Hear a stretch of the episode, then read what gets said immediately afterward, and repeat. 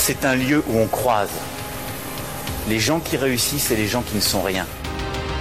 Et donc voilà, moi je suis avec les gens, on est heureux et tout va bien. On met un pognon de dingue dans des, dans des minima sociaux, les gens ils sont quand même pauvres. On n'en sort pas. Eh bien c'est simple, on a tout misé sur l'esprit start-up. Je crois qu'on a besoin d'un peu d'égalité, d'un peu de liberté, parce que c'est quoi la devise française? Liberté, égalité, fraternité. Eh ben, banco, voilà. Nous, c'est ça ce qu'on va essayer de faire. Top Bonjour et bienvenue dans ce nouvel épisode de La République inaltérable. Aujourd'hui, on reçoit Nicolas Cadenne, qui est rapporteur de l'Observatoire de la laïcité. Alors, en quelques mots, Monsieur Cadenne, est-ce que vous pouvez nous rappeler ce qu'est l'Observatoire de la laïcité? Alors l'Observatoire de la laïcité, c'est une commission gouvernementale qui a été créée par Jacques Chirac en 2007, mais qui n'a été installée qu'en 2013 par le président euh, François Hollande et reconduit dans ses fonctions, et même reconnu par la loi depuis, par Emmanuel Macron et Édouard Philippe. Sa mission première, c'est de conseiller le gouvernement, bien sûr, hein, sur toute politique publique qui touche à la laïcité et plus largement à la gestion des faits religieux. Ensuite, c'est aussi d'établir un état des lieux le plus objectif et impartial possible sur ce qui marche, ce qui ne marche pas, et du coup sur les recommandations à faire pour que ça marche mieux. Ensuite, c'est une fonction, une mission de formation. Nous formons énormément d'acteurs de terrain à la laïcité. Nous avons formé directement ou indirectement plus de 300 000 personnes déjà.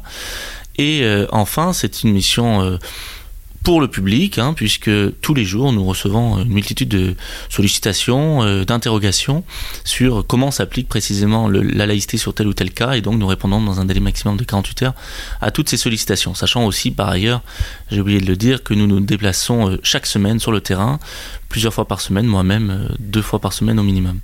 Est-ce que depuis la, création de cet observatoire, vous avez vu le métier évoluer, les demandes exploser? Est-ce que euh, ça a changé compte tenu du contexte qu'on a en France aujourd'hui, assez tendu euh, depuis quelques années? Euh, Est-ce qu'il y a un besoin davantage en fait d'expliquer, de former à la laïcité? Quand on a été installé en 2013, on s'est très vite rendu compte qu'il y avait une profonde méconnaissance de, des lois et de la laïcité en général, euh, en tout cas une mauvaise connaissance à minima. Et très tôt, donc, on a lancé tout un tas de plans de formation euh, du plus grand nombre à ces questions. Au début, les sollicitations restaient euh, assez euh, assez euh, faible, assez rare presque.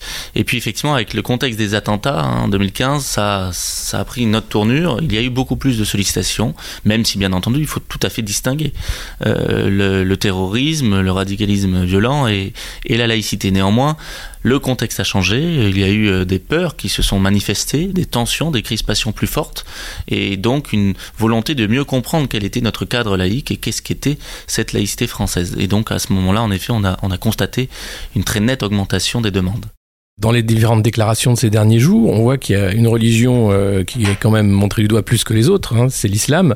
Euh, comment entendre la réflexion du ministre M. Blanquer sur le voile n'est pas souhaitable dans notre société? Alors moi, dans mon rôle euh, de rapporteur général, j'ai un devoir de neutralité. Je ne peux pas donner d'appréciation euh, politique. Après, les personnalités politiques, évidemment, parce qu'elles sont politiques, elles portent des convictions et elles peuvent faire euh, état de, ces convictions et de ces, de ces, de, ces. J'allais dire d'ailleurs, la laïcité, vous le savez, a toujours, toujours été source de profonde euh, divergence presque intellectuelle hein, euh, sur euh, bon bah, qu'est-ce que c'est, comment comment on l'applique, etc. Nous en revanche, on n'a pas de conception de la laïcité. Nous, on applique la laïcité telle qu'elle euh, découle de l'histoire et telle qu'elle est traduite par le par le par le droit. Donc si on devait dire qu'on avait une conception, ben, ce serait la conception juridique, celle bien sûr de la Déclaration des droits de l'homme et du citoyen, des lois Goblet, Ferry de la fin du 19e siècle sur l'école laïque, de la loi de 1905, de la loi de 2004. voilà, c'est en gros, et de la jurisprudence bien sûr, qui accompagne toutes ces lois. C'est ça, euh, si vous voulez, qui définit euh, aujourd'hui juridiquement la laïcité française et c'est à cela nous que, que l'on se tient. On ne peut pas après donner d'avis ou particulier sur les opinions des uns et des autres. Comment faire euh, quand on a, et on l'a vu récemment, des sorties d'école qui sont annulées parce que des mères voilées voulaient faire visiter des casernes? Est-ce qu'à ce, moment-là, vous, vous êtes appelé par les écoles? Comment ça se passe un moment pareil? Tout à fait. Alors effectivement, euh, il a pu arriver, euh, y compris dans le passé, euh, enfin pas que depuis cette affaire d'hier, que des, sorties scolaires soient annulées sans raison valable. Et dans ce cas, en effet, on a pu être sollicité et nous avons tout de suite rappelé le droit. Et en l'espèce, nous avons rappelé effectivement que les parents accompagnateurs n'exerçaient pas directement une mission de service public, hein, même si parfois on les appelle collaborateurs de service public, mais ça c'est une appellation purement fonctionnelle pour des raisons d'assurance. Ils n'exercent pas cette mission de l'éducation nationale qui n'est confiée qu'aux enseignants. les parents ne peuvent pas commenter un tableau ou une sculpture dans un musée qui serait visité, par exemple. Ils ne sont là que pour bénévolement apporter une aide logistique, donc traverser la rue, monter dans un bus, c'est déjà important, euh, dans la sortie scolaire. Donc c'est plus des, mesures de sécurité, quoi. Donc c'est important, mais ce n'est pas une mission de service public. Donc ils ne sont pas euh, soumis à la neutralité, et donc ils peuvent venir en portant un signe religieux, et notamment, bien sûr, un voile. Là où ça poserait problème, c'est si euh, ce voile était accompagné par un comportement prosélyte, c'est-à-dire par des paroles, par des écrits, des actes qui susciteraient, qui viseraient à susciter l'adhésion d'autrui à ses propres et là, évidemment, c'est interdit. Et là, dans ce cadre-là, on doit dire à ses parents euh, de, ne pas euh, assurer cette sortie scolaire, à minima d'enlever leur signe et d'arrêter leur comportement, voire de ne pas participer à ces sorties scolaires. Mais sinon, le principe, en effet, c'est que les parents accompagnateurs euh, qui peuvent tout à fait porter un signe religieux. Et donc, là, en l'occurrence, quand ils n'ont pas pu aller visiter cette caserne, eh bien, c'était une mauvaise interprétation du droit. Et elles auraient pu, ces mamans, pouvoir, pouvoir accompagner cette sortie scolaire, évidemment. Alors aujourd'hui, le débat est quand même euh, extrêmement hystérique, euh, extrêmement passionné. On entend même euh, certaines personnes, hein, qu'on pourrait croire sensées, vouloir interdire tous les signes religieux dans tout l'espace public. Qu'est-ce que vous en pensez?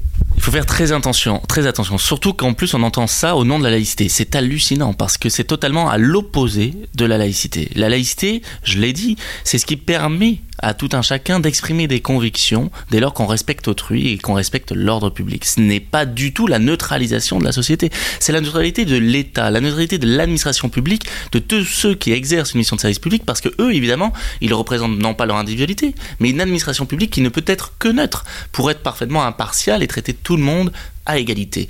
Mais il n'y aurait aucun sens, d'un point de vue laïque, à étendre cette neutralité à des gens qui ne représentent pas cette administration publique. Ce ne serait plus du tout la laïcité. Il y a souvent cette confusion entre laïcité et neutralité. Et en plus, ce serait totalement contre-productif.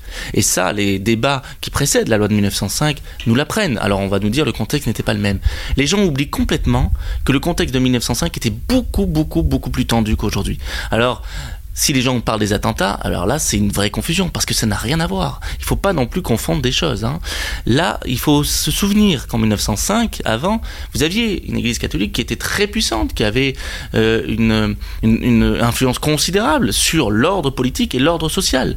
Là, aujourd'hui, nous avons effectivement, il faut le, il faut le regarder en face, des pressions parfois de l'islam politique, mais ce n'est pas sur l'ensemble de l'État, heureusement, ce n'est pas sur l'ensemble de, euh, de l'ordre politique et l'ordre social comme ça a pu l'être à l'époque hein, de la part d'une autre église. Donc euh, il faut aussi remettre les choses dans leur contexte et se rappeler que dans un contexte très compliqué, et on oublie aussi le contexte de l'époque qui était le début euh, du XXe, qui était d'une violence inouïe, hein, notamment avec un antisémitisme très fort, une haine très forte anti, euh, antisémite, anti-protestant, anti-franc-maçon, anti-libre-penseur, avec une parole totalement libérée. Donc on oublie souvent ça. Et bien même dans ce contexte extrêmement tendu, justement, les rédacteurs de la loi disaient combien il ne fallait surtout pas remettre en cause la liberté. Parce que si vous multipliez les, interdits, eh bien finalement vous faites le jeu des extrémistes. Vous leur donnez l'argument de la discrimination. Il faut toujours rester très objectif. Si vous multipliez des interdits sans raison objective, alors qu'aujourd'hui on peut tout interdire si c'est justifié objectivement, tout. Si demain on peut interdire juste parce que ça plaît pas, alors vous donnez cet argument de la discrimination, vous alimentez les discours victimaires, qui sont des discours extrêmement utilisés aujourd'hui par les endoctrineurs de l'islam radical. Et donc on leur sert la soupe. Il faut faire très très attention à ça, c'est tout à fait contre-productif que de, que de faire tout le temps des interdits supplémentaires. Ça ne fait à la fois bien sûr que renforcer les replis communautaires, parce que du coup vous n'intégrez plus certaines personnes, vous les laissez chez elles ou autres, chez eux. Et en plus, vous alimentez ceux qui vont les endoctriner en disant, vous voyez, vous êtes exclus, vous n'êtes pas considérés comme français, etc., etc., etc.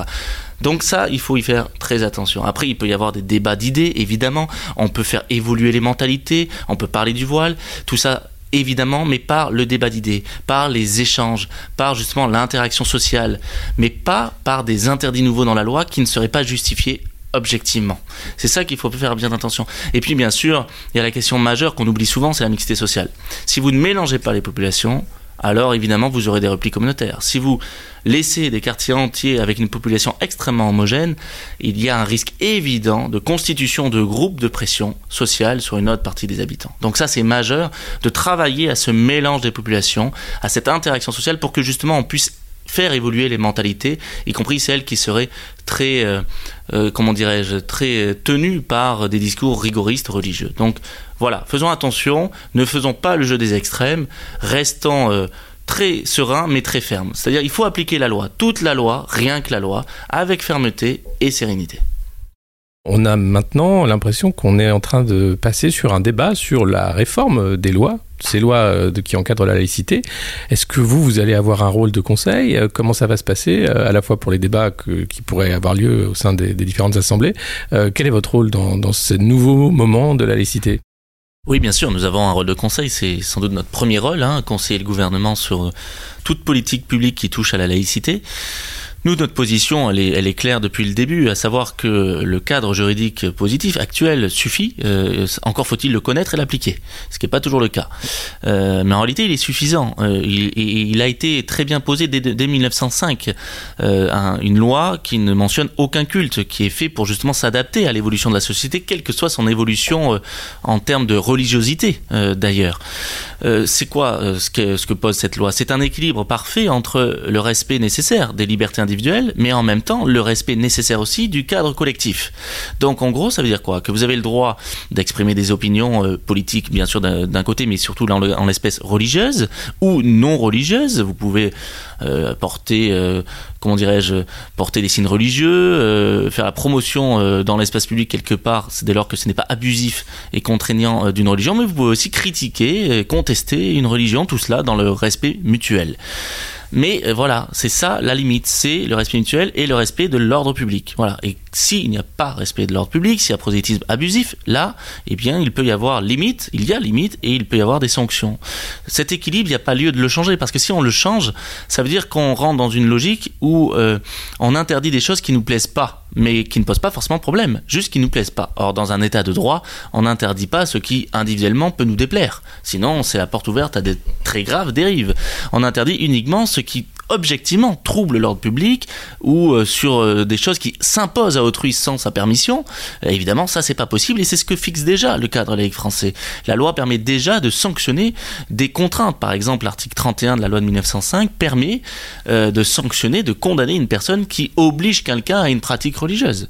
Ça, on ne le sait pas assez, mais ça existe. Alors là où en revanche il faut des évolutions techniques, c'est que justement euh, cet article comme d'autres sont souvent mal appliqués, tout simplement parce que suite aux réformes successives des codes, et en particulier là du code pénal, eh bien, le juge ne sait pas vers quelle peine cela renvoie. Et donc, tout simplement, ne sait pas comment appliquer concrètement ce type d'article. Donc, évidemment, là, il faut euh, modifier euh, peut-être même par la loi certaines dispositions techniques, mais à notre sens, sans euh, déposer un projet de loi sur la loi de 1905 elle-même, juste en modifiant par voie réglementaire ou, via d'autres textes parallèles ces dispositions purement techniques. Parce que si on remet tout le texte de la loi de 1905 en débat, c'est très dangereux, parce que là, on risque évidemment de revenir sur des articles majeurs, sur des principes fondamentaux de notre laïcité d'aujourd'hui, en particulier les articles 1, 2 et 4 de cette loi. Donc voilà, il s'agit juste d'ajustements techniques pour renforcer notamment, et le président de la République en a déjà dit un mot, le Premier ministre aussi, renforcer notamment tout ce qui est de l'ordre de la police des cultes, le respect de l'ordre public, euh, et euh, bien sûr, par exemple, le contrôle des financements. Ça, tout ça est important, et de la transparence. Mais ça, ce sont des dispositions, dispositifs techniques qu'il faut effectivement renforcer. Nous-mêmes, Observatoire, nous avons euh, émis des recommandations au gouvernement dès 2016 sur ces questions-là, qui sont donc dans le débat, qui, qui nous concernent. Mais voilà, il faut le faire de manière, euh, j'allais dire, intelligente, sans remettre en cause aucunement les principes substantiels de cette loi de 1905 et des autres lois qui, qui touchent à la laïcité. Et justement, vous dites avoir formé plus de 300 000 personnes hein, qui sont des référents euh, sur le terrain partout en France. comment faire pour que les concepts de cette loi soient mieux compris et, surtout par les élus qui sont ceux qui animent le débat politique et qui souvent, malheureusement, sont dans l'outrance? Oui, ça c'est un vrai problème qu'on a rencontré dès le début. Nous avons essayé très tôt de, former les élus, mais vous le savez, on ne peut pas obliger les élus à se former. Alors ça passe normalement par les associations euh, des collectivités locales, hein, des maires de France ou d'autres. Finalement, c'est vrai que c'est assez peu traité parce que c'est évidemment des dispositifs très lourds que de former euh, tous ces élus, qui sont très nombreux bien entendu, qui ont des échelons très différents. Euh, néanmoins, oui, il y a nécessité, je pense, à ce que les associations euh, des élus, euh, les associations des collectivités diverses et variées, s'investissent beaucoup plus sur cette question, même si on sait qu'il y a d'autres sujets, et forment, euh, voilà, incitent les élus à se former. Nous-mêmes, outre donc nos sollicitations euh, auprès de ces organisations et de ces associations, nous avons mis en place des MOOC, hein, des cours en ligne, qui sont très courts, qui se font en quelques heures seulement, et qui sont vraiment accessibles à tous, qui sont gratuits pour que les élus puissent en quelques heures se former à ces questions. Nous avons aussi, euh, avec le Bureau central des cultes au ministère de l'Intérieur, participé à l'édition de plusieurs brochures de guides pratiques qui les aideront euh, à savoir ce qu'ils peuvent faire dans tel ou tel cas. Parce qu'évidemment, ce sont des praticiens de la laïcité, les élus aussi. Et donc, euh, des guides qui sont accessibles librement sur notre site internet, téléchargeables gratuitement sur notre site ou sur celui euh, du ministère de l'Intérieur.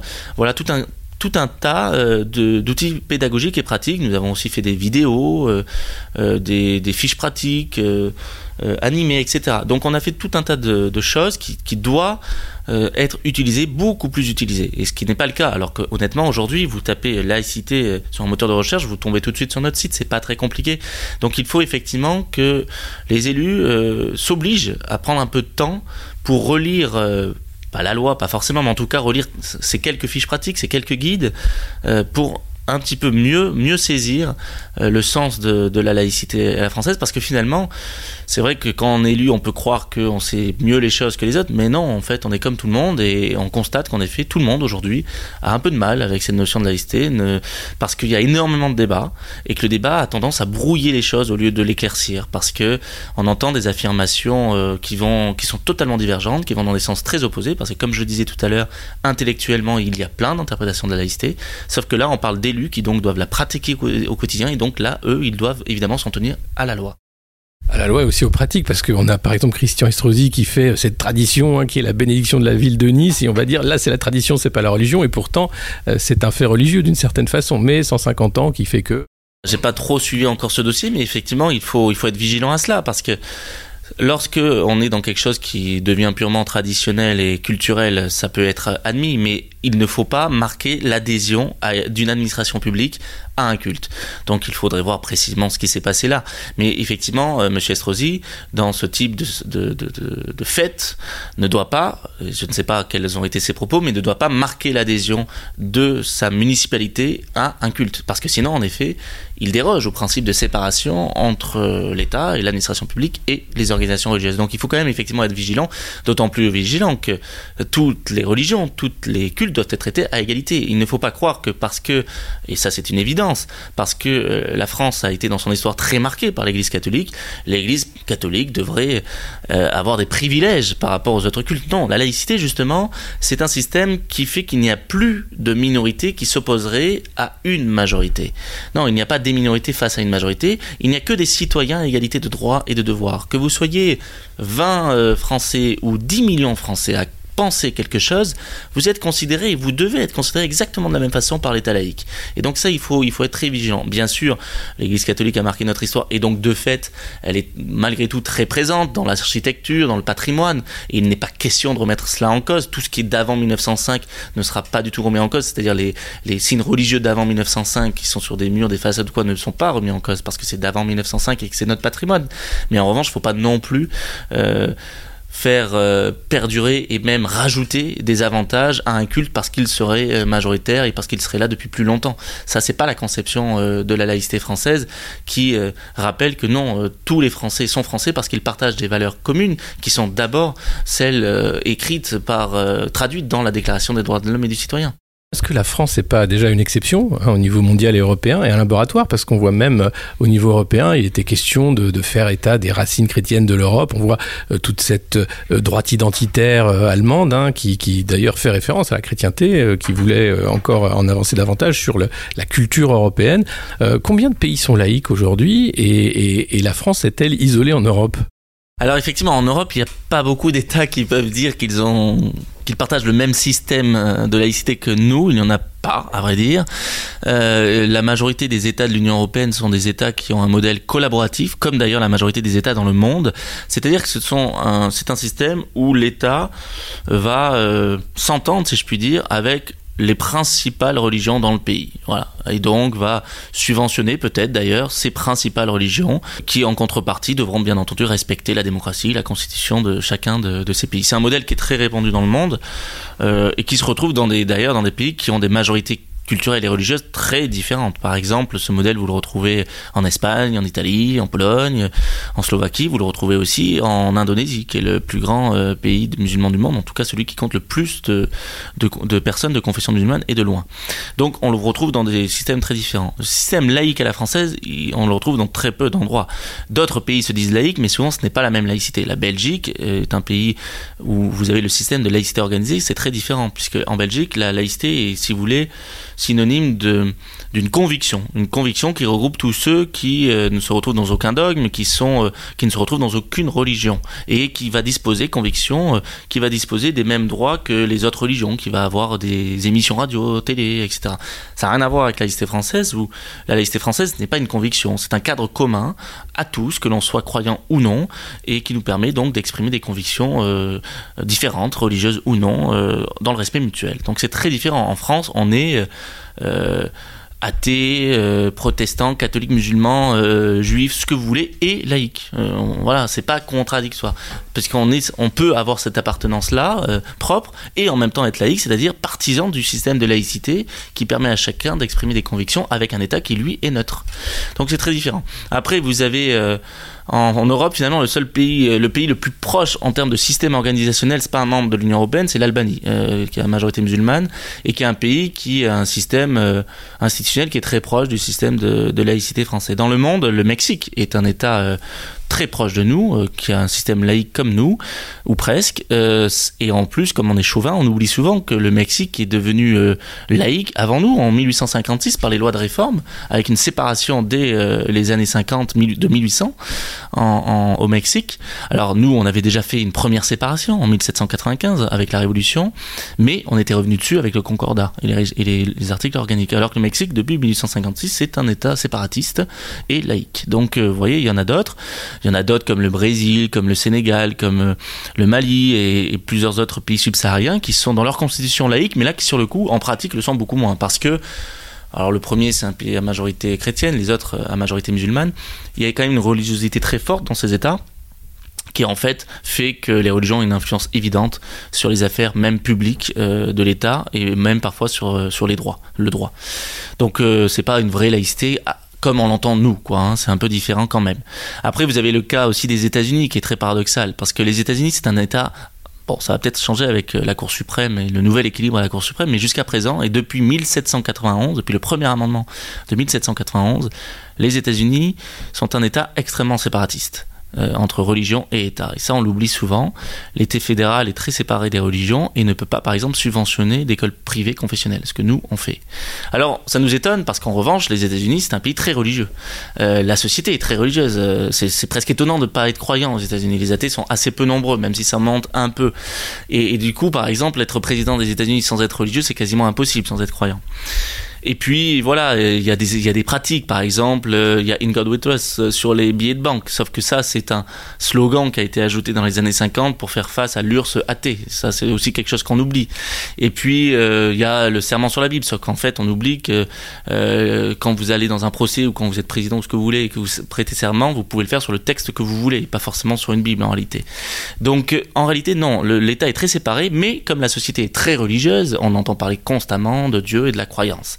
Et c'est vrai que les Américains sont arrivés à un système séparatiste euh, comme nous, mais dans une logique inverse.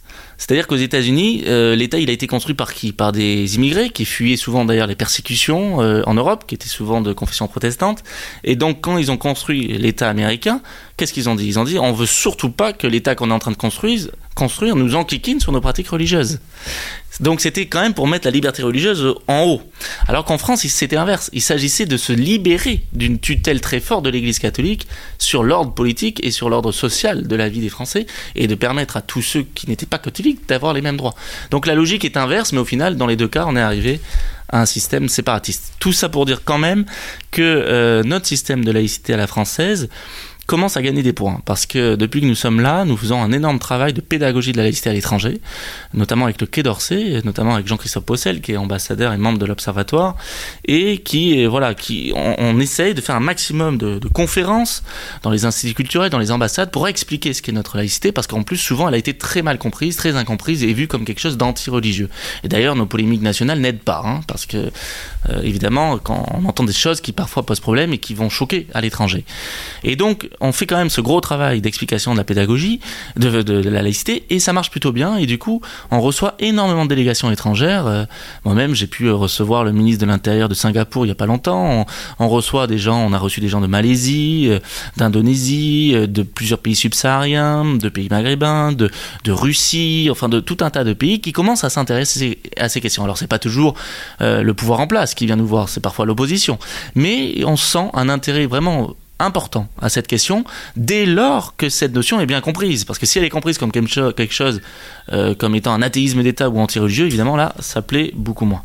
Il y a cette question euh, très récente aussi euh, au Québec, où le débat est extrêmement violent, parce qu'il y a une méconnaissance, une incompréhension en fait de cette laïcité que le Québec voudrait mettre en place, et le Canada anglophone qui voit ça comme une censure et du racisme d'État.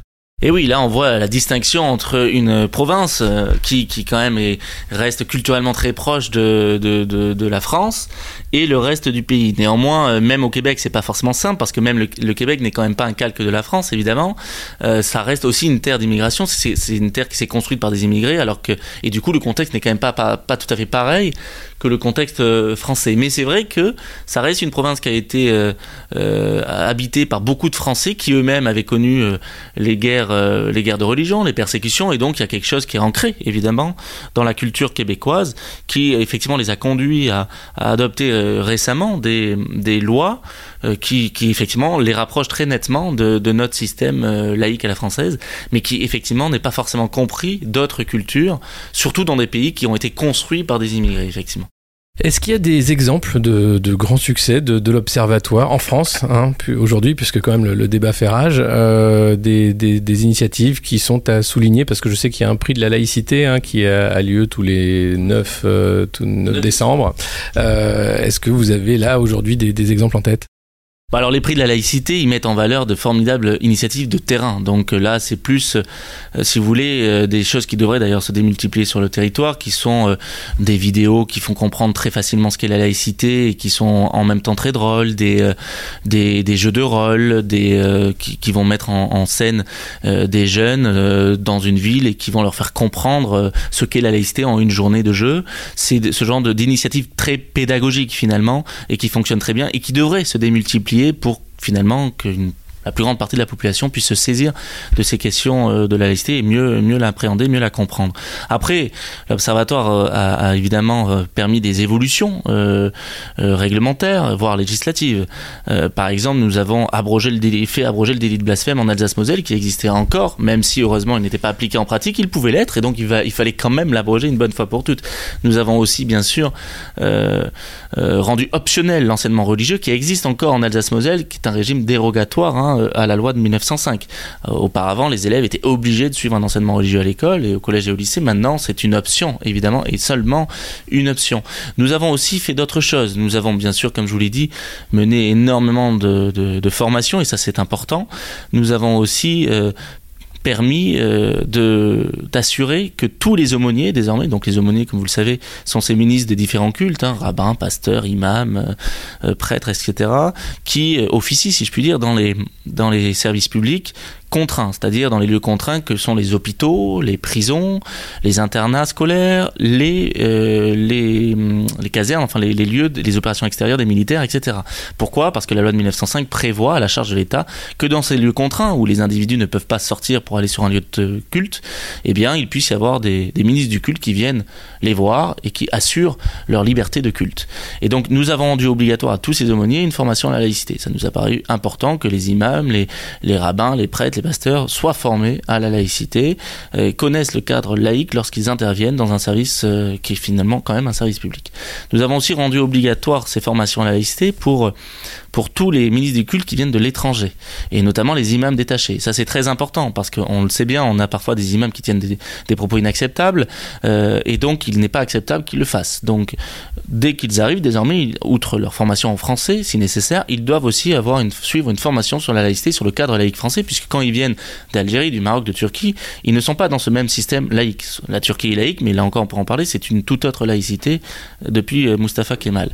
Donc, il faut qu'ils comprennent notre système laïque et qu'ils sachent quels sont les droits et les devoirs de chacun. Et s'ils y dérogent, alors après, il peut y avoir évidemment des, sanctions. Et puis même lorsqu'on a affaire à, des imams qui ont pu tenir des propos de haine, comme on le sait, et là, ils ont été expulsés, puisque là aussi, nous avons soutenu euh, un renforcement des sanctions qu'ils pouvaient encourir pour des propos haineux tenus dans des lieux de, lieux de culte. Voilà, il y a tout un tas d'autres euh, actions que nous avons menées qui sont peut-être plus techniques.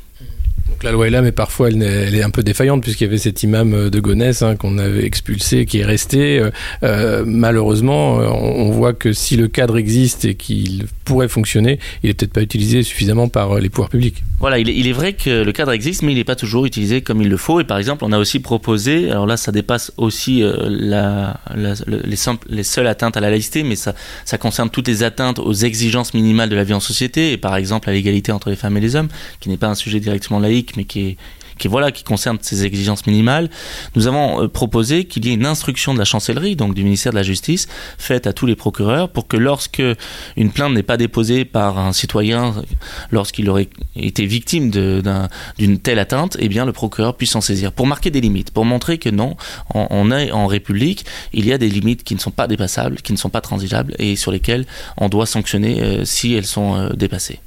Alors, euh, sans faire de, de, comme on dit en, québécois, euh, quelles vont être les prochaines grandes pistes, les, pistes de travail du, prochain rapport hein, de l'Observatoire qui va sortir euh, au printemps prochain?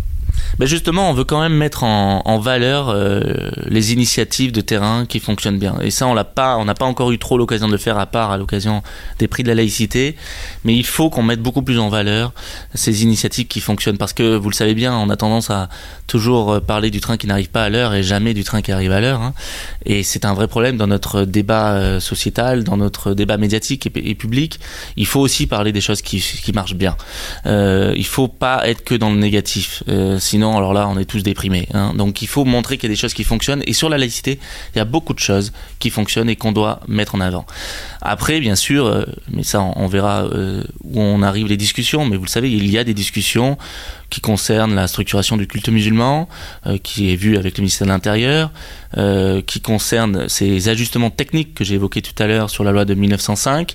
Alors, évidemment pas une modification de la loi de 1905 en aucun cas, pas de ses principes substantiels en aucun cas, mais pour mieux appliquer certains articles euh, de la loi de 1905, notamment l'article 31 qui va permettre de sanctionner toute personne qui oblige, qui contraint autrui à une pratique religieuse.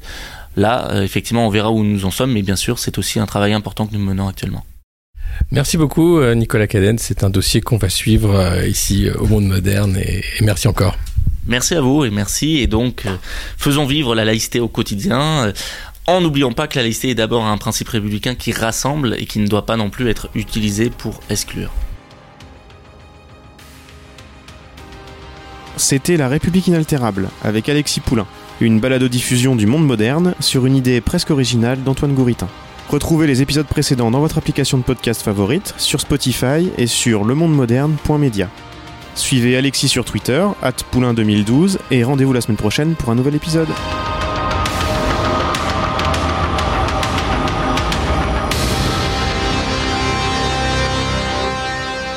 Top